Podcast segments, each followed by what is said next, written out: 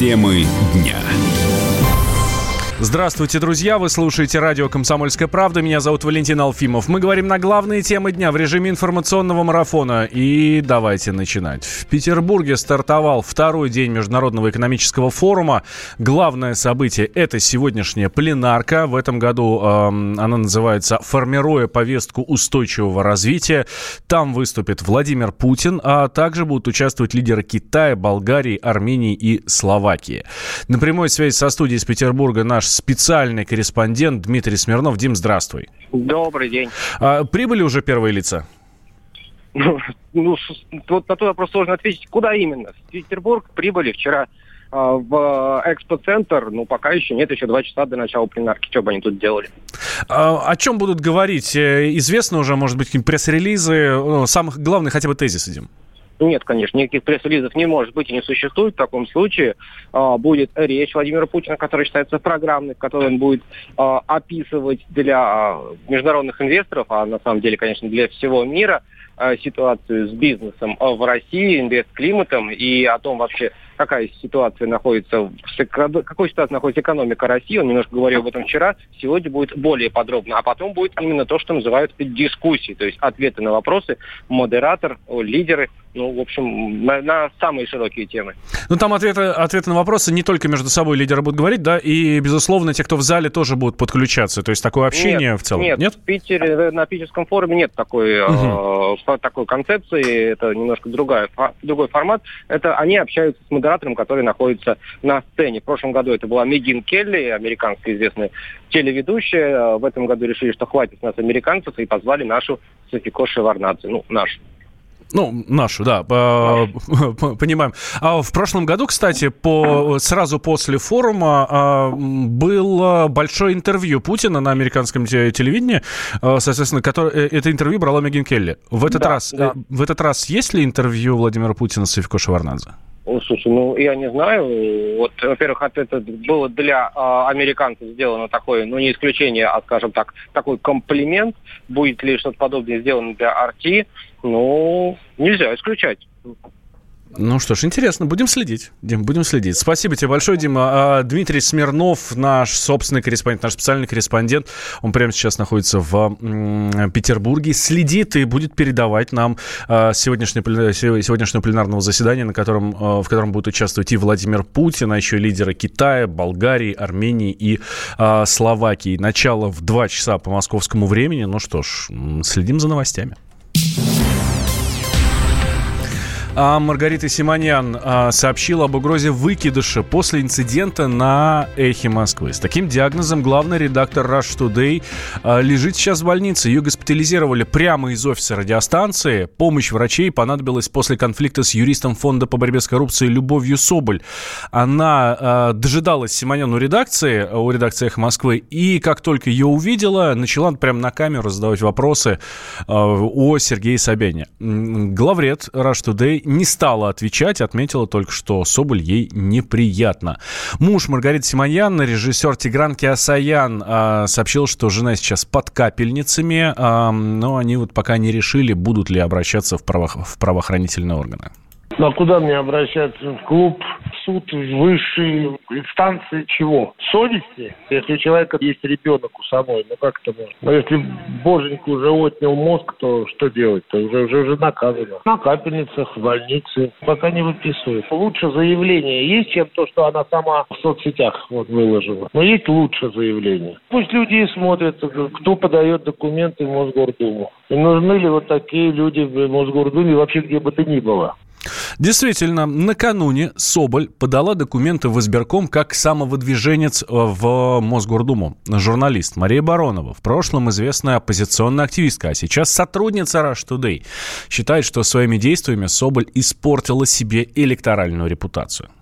Люба Соболь подверглась в последнее время большому количеству травли со стороны пригожинских людей. Тот объем травли был абсолютно недопустимым. Там у любого может поехать крыша. Ну, в этих условиях уже, видимо, люди плохо соображают, и вот начинают э, так действовать тоже. Ну, какой-то, видимо, пиар они видели. Кто-то там придумал идею про... Спросите Маргариту Симонян про Собянина. Какое отношение Маргарита Симонян имеет хоть к Собянину, хоть к Пригожину, который там до этого травил Любу Соболь, непонятно. Нелогичное действие, приведшее к плохим последствиям. И для Любы Соболя, и для Маргариты Симонин. Совершаете такое абсурдное действие, это репутационный позор. Я не знаю, как относиться к человеку, который делает так.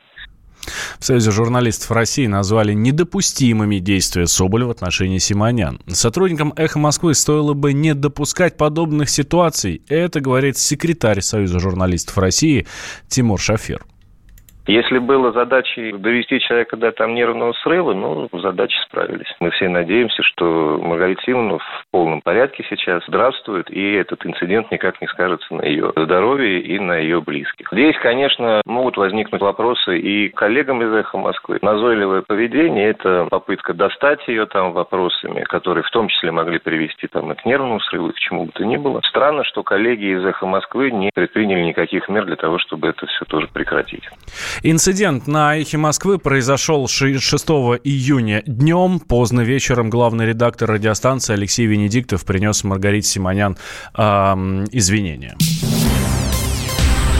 Срочные новости, которые приходят к нам от э, Росрыболовства, э, сообщают, что касаток и белух из китовой тюрьмы на Дальнем Востоке начнут выпускать уже в ближайшее время, э, конкретно в ближайшие 10 дней. Это сообщил глава Росрыболовства Илья Шестаков.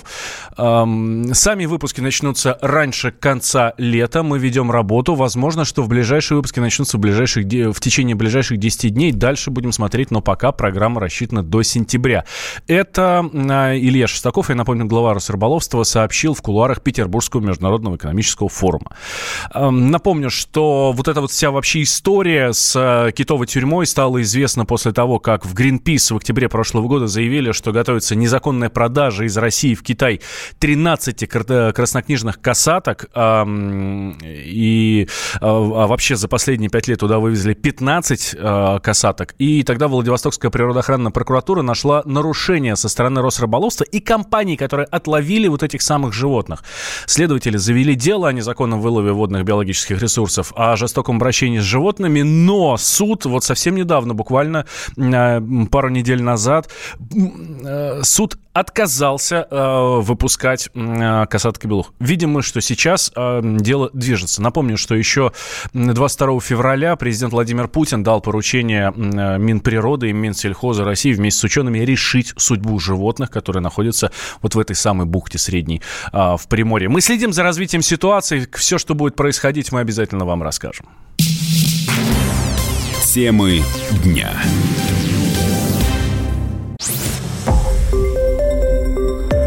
Радио «Комсомольская правда». Более сотни городов вещания и многомиллионная аудитория. Калининград 107 и 2 FM. Эм. Кемерово 89 и 8 FM. Эм. Красноярск 107 и 1 FM. Эм. Москва 97 и 2 FM. Слушаем всей страной.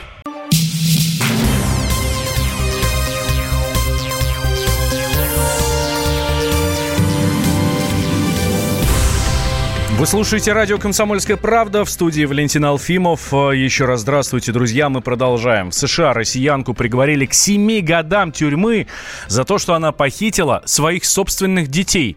Богдану Осипову э, признали виновной в вывозе дочерей и сына в Россию. Также 38-летняя россиянка э, три года после освобождения будет находиться под надзором американских властей. Ей нельзя будет покидать США. На прямой связи со студией сейчас наш собственный корреспондент в Соединенных Штатах Алексей Осипов. Леш, здравствуй. Добрый день. А, есть ли какая-то реакция представительства России в Америке, посольства нашего? Э, есть реакция Генерального консульства Российской Федерации в Хьюстоне. И именно в этот консульский округ входит тот населенный пункт, где вынесли э, приговор моей тезке по фамилии. Э, его сочли несправедливым и негуманным, и дипломаты сообщают, что будут добиваться его пересмотра. А есть хоть какие-то шансы? Насколько вообще американское правосудие на это реагирует? Есть шансы есть при одном условии, об этом очень четко сказано в заключении суда, суд федеральный, потому что преступление относится именно к этой категории правонарушений, возврат детей на территорию Соединенных Штатов, дети, напомню, как и сама Осипова, являются гражданами, в том числе и Соединенных Штатов Америки, вот возврат детей на территорию США будет основанием для пересмотра или смягчения приговора. А где сейчас дети? Что там сейчас происходит? Вообще, как, получ... как получилось так, что она мать, и получается, что она их похитила, своих собственных детей? Это же, ну, мне кажется, по логике просто невозможно. Ну, это мировая практика. Дети, равно как и супруги, муж или жена, обладают тем или иным гражданством. Нередко это два гражданства. Э, то есть, например, россиянка, как в случае Осиповой, проживала в США, имела э, и продолжает обладать американским гражданством, э, была замужем за американцем, родила детей американцев, вывезла их, нарушив определенную, скажем так, логическую, законодательную, законную цепочку без разрешения отца на территорию России, и а сейчас они находятся под присмотром ее тети, как сообщают российские дипломаты, на территории Российской Федерации. А сама Богдана? Сама Богдана уже в тюрьме. Э, Все это время она находилась в, ну, скажем так, американском аналоге КПЗ, а теперь mm-hmm. после вынесения приговора э, она будет отбывать назначенное ей заключение. То есть она увезла детей, вернулась туда и, ну, можно сказать, э, да. можно сказать, отправилась в руки правосудию американскому, да, сама добровольно сама добровольно. Более того, она, так сказать, обладая еще и американским паспортом, четко понимала, что сразу после пересечения границы она будет рассматриваться в первую очередь. Это вот принцип такой существования двух паспортов или двух гражданств на территории, э, в данном случае Америки, она рассматривается как гражданка Америки, и, в общем, никаких послаблений по поводу того, есть ли у нее другие паспорта или нет, они не рассматриваются. Леша, спасибо тебе большое. А, следим за этой ситуацией, следим. А, Все, что будет, мы вам, друзья, обязательно расскажем. Наш собственный корреспондент в Соединенных Штатах Алексей а, Осипов был с нами на связи. А далее переносимся в Новосибирск. Там пройдет флешмоб, посвященный Иосифу Сталину. Чествовать генералиссимуса будут в честь 140-летия э, с его дня рождения. Особое внимание организаторы праздники уделят э, детским площадкам. На них маленьким горожанам расскажут о подвигах советского вождя. Все основано на исторических фактах, говорит член обкома КПРФ Новосибирска Роман Яковлев. Ну, во-первых, никто не будет спорить, что э, значит, Иосиф Виссарионович был главнокомандующий в годы Великой Отечественной войны. И тот подвиг, который совершили наши деды-прадеды, мы благодарны за эту победу. И спорить э, только по этому даже факту о значимости человека, как бы, ну, уже не имеет смысла. И хотел бы два примера из современности привести. Первый, у нас э, комсомольцы в городе Новосибирске, э, в Новосибирской области проводят патриотические уроки в школах. Я знаю, как выглядит Знамя Победы. И в большинстве большинстве своем ребятишки значит, э, знают о роли э, Иосифа Виссарионовича и высказываются положительно. Но говорить нужно не только о хорошем. Такие заигрывания с историей очень опасны, считает лауреат конкурса «Учитель года» Сергей Цибульский. Мне кажется, что вот возвеличивание Сталина и вообще последнее время, конечно, очень серьезная такая тенденция, потому что мы начинаем обращаться к эпохе диктаторов и к эпохе такой неограниченной власти. Так, например, начинались заигрыши с э, Иваном Грозным, с его личностью, с памятниками Ивана Грозного. При этом э, потихонечку мы переходим к Сталину. В конце концов должен быть какой-то единый суд, единое решение, что такое хорошо и что такое плохо. У нас этого понимания, к сожалению, ну вот не сформировалось. На фестивале в Новосибирске будут работать 15 площадок. Сталин и э, культура. Э, товарищ Сталин, э, лучший друг физкультурников. Э, сталинская экономика было, делает, цены снижали. Э, это уже не первое культурное мероприятие в городе, надо сказать. Ну, посвященное вождю. 9 мая новосибирские коммунисты открыли бюст Сталина. Темы дня. Встречаем мы как-то Максима Шевченко и говорим – Давно вас видно не было. Что случилось? А он отвечает. На меня полный запрет. Я в чернейшем списке. Полный запрет на всех телеканалах федеральных. Потому что я нарушил как бы правила Вот и молодец, говорим мы. Правила для того и существуют, чтобы их нарушать. А на радио «Комсомольская правда» вам всегда рады. Исключение из правил с Максимом Шевченко. Слушайте по вторникам в 8 вечера по московскому времени.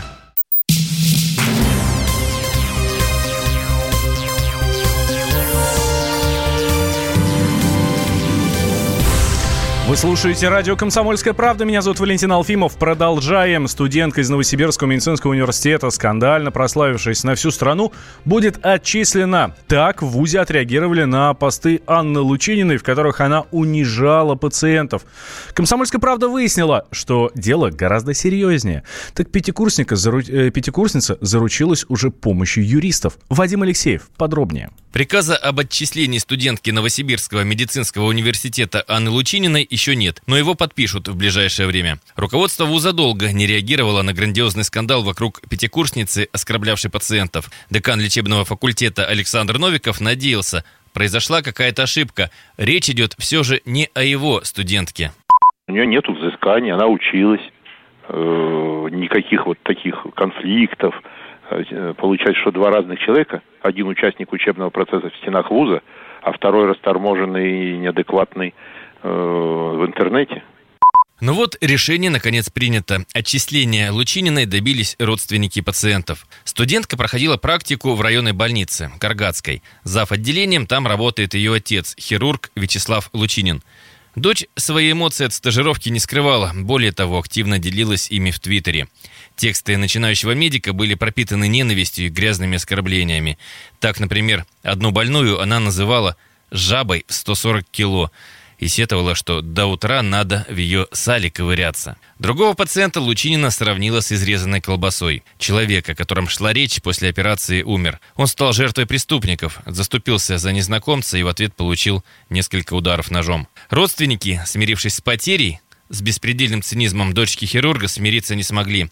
Та в красках описывала в Твиттере, как «батя» всю ночь простоял в операционной, а неблагодарный пациент, подстава подстав, взял и все равно не выжил. Мы связались с племянницей умершего. Она пожелала остаться неизвестной.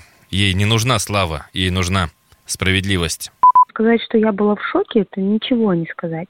Мне, конечно, говорили, э, не показывая отцу своему, потому что будет скандал. Что вы понимали, да, умер брат моего отца, как раз таки младший. А, мне говорили, не показывай, будет скандал. Я говорю, да вы прикалываетесь, как я могу такое не показать?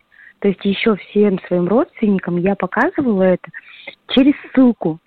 Лучинина, неожиданно для себя прославившись на всю страну, свою страничку в Твиттере удалила и категорически отказалась общаться с прессой. Однако через какое-то время «Комсомольская правда» получила от нее письмо. В нем извинения и телефон для обратной связи. Звоним. Но вместо студентки трубку взяла юрист Евгения Горцевская. А если образно пояснить, вот э, в данных скринах э, не отражаются именно мысли и опыт Анны. То есть а, там отражаются выдержки с каких-то аналогичных сайтов. Может быть, она хотела как раз-таки тем самым показать, что данного рода профессии есть и вот э, люди с таким опытом, который там описывается, а люди вот с таким мнением, с самой Лучининой пообщаться так и не удалось, но зато таким образом мы выяснили, что она наняла юриста. Это значит, что скандал выливается в серьезное дело, вполне возможно, даже судебное. Все зависит от того, пойдут ли оскорбленные пациенты и их родственники до конца. Жертвой эмоциональной студентки едва не стал ее отец. После того, как о дочери заговорили федеральные СМИ, хирург Вячеслав Лучинин сообщил у себя в больнице, что увольняется. Однако начальник и коллеги отговорили. Отец за дочь в данном случае не в ответе. Вадим Алексеев, радио «Комсомольская правда», Новосибирск. Жара в центральной России не собирается отступать. В выходные ожидается до плюс 33 градусов. Для начала июня это рекордная цифра.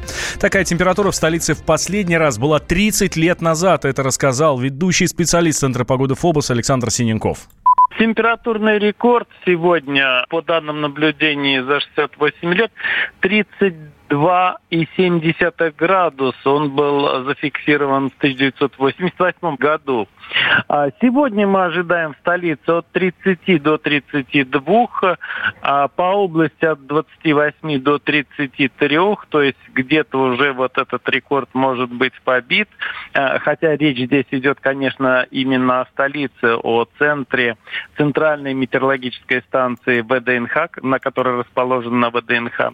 Ветер сегодня будет слабый, 1,6 метров в секунду, по сути дела это штиль, а атмосферное давление повышено 755 миллиметров ртутного столба. В течение ближайшей недели температура на европейской части России будет, безусловно, выше климатической нормы. Но как будут развиваться события, сказать достаточно сложно. Чтобы жителям стало легче переносить зной, городские службы помогают всем, чем могут. В жару по всей столице работают комнаты прохлады. Всего таких мест больше 130. Сюда бесплатно могут прийти все желающие. Комнаты оборудованы кондиционерами и кулерами с прохладной водой. На улице коммунальщики запускают искусственный дождь. В метро также спасают пассажиров от духоты. Обычно, если температура на станциях поднимается выше плюс 28 и держится так не меньше 4 часов, в метро начинают раздавать бутилированную воду и влажные салфетки. Во время жары кардиолог Александр э, Шара, э, Шарандак э, советует не использовать ледяной душ. Такие перепады температуры, резкие перепады температуры, это стресс для организма, говорит врач. Тем, кто не закаливается регулярно, конечно, это будет вредно, потому что это такой э, удар по организму, такой стресс. И тут можно и простудиться, и получить какие-то нарушения ритма, если это пожилой человек. То есть этого делать не стоит. Ледяной душ нет потихонечку надо закаливаться, а потом уже переходить к таким процедурам. Чтобы не страдать очень в такую жару, лучше с собой носить водичку, такую минеральную, ни в коем случае не газированную, поменьше пользоваться кондиционером, вот тем, кто ездит на машине, стараться аккуратненько этим пользоваться, вот, потому что тут возможны пневмонии и все что угодно. Терапевт Надежда Чернышова подчеркивает, чтобы избежать перегрев... перегрева, необходимо внимательно отнестись к выбору одежды. Во-первых, одеваться по погоде. Все-таки одежда играет большую роль. Следует избегать синтетических непроветриваемых тканей, многослойности лишней, того, в чем будет душно. Плотные рубашки с застегнутыми галстуками, пиджаки, застегнутые наглухо. Это может способствовать перегреванию. Конечно же, нужно избегать прямых солнечных лучей. Вот эти советы о ношении головных уборов, либо каких-то зонтиков, либо стремление находиться в тени, это все очень правильно. Самое главное – воду пить. Можно даже не ждать, пока сильная жажда появится, периодически отхлебывать. Одной из причин развития теплового и солнечного удара является обезвоживание. Поэтому его не допускаем и не ждем, что мы купим воду, когда хотим пить, а воду сразу из дома берем с собой. Пока жители центральных регионов плавятся от жары, крымчане страдают от дождей. В Севастополе прошли сильные дожди, затопили улицы города. С мест событий передает наш корреспондент Анастасия Жукова. Машины утонули, люди ходят по поясу в воде. Такой подарок сделала погода в Севастополе в пятницу, 7 июня. А, как говорят местные жители, машины просто плавают как лодки.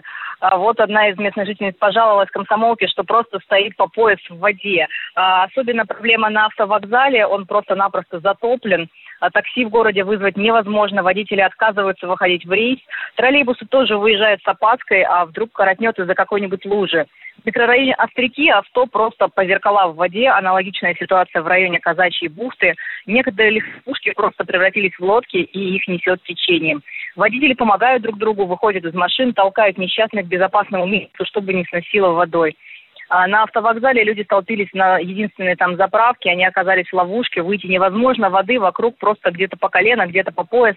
А, паники нет, но и на заправке света тоже нет, поэтому отогреться кофе не получается. А люди говорят, что это настоящий апокалипсис, темно, все стоят мокрые и просто ждут, пока сойдет вода, но дождь пока не прекращается. Когда можно будет выйти, неясно, люди сидят все по домам и опасаются просто-напросто выходить на улицы. У некоторых жителей затопило подвалы в домах, а, они боятся выходить. Многие водители застряли на дороге и ждут эвакуаторы. А местные жители э, шутят, что эвакуаторы сегодня, похоже, хорошо заработают. Некоторые, правда, относятся к ситуации с юмором, заходят в воду, делают селфи, э, фотографируются вот прямо по пояс в воде э, и просто ждут, пока этот потоп сойдет. Анастасия Жукова, Комсомольская правда, Крым. Темы дня. Товарищ адвокат! Адвокат! Спокойно, спокойно. Народного адвоката Леонида Альшанского хватит на всех. Юридические консультации в прямом эфире. Слушайте и звоните по субботам с 16 часов по московскому времени.